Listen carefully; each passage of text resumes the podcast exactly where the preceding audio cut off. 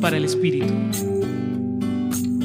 El Evangelio según San Lucas capítulo 6 versículos 27 al 38 inicia con la frase, A ustedes que me escuchan yo les digo.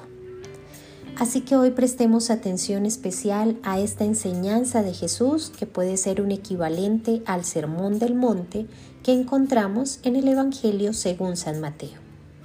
Jesús nos enseña que para seguirle y amarle debemos ser contradicción en un mundo donde las desigualdades, la injusticia, el chisme, la ofensa y el odio están a la orden del día y casi que se han convertido en un horizonte común.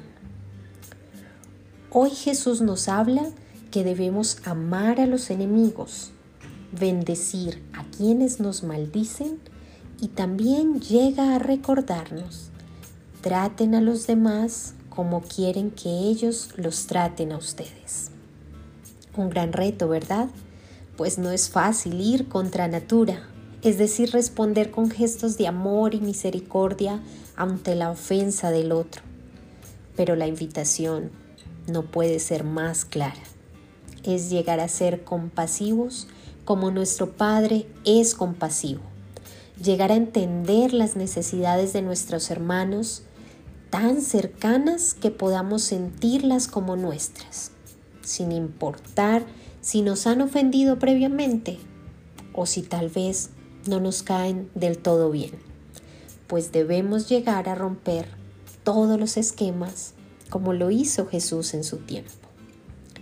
Será entonces que podremos algún día llegar a mirar con los mismos ojos de Jesús, vivir a la misma manera de Jesús. Te acompañó en la reflexión de hoy Julián Andrea Martínez Blanco desde el Centro Pastoral San Francisco Javier de la Pontificia Universidad Javeriana.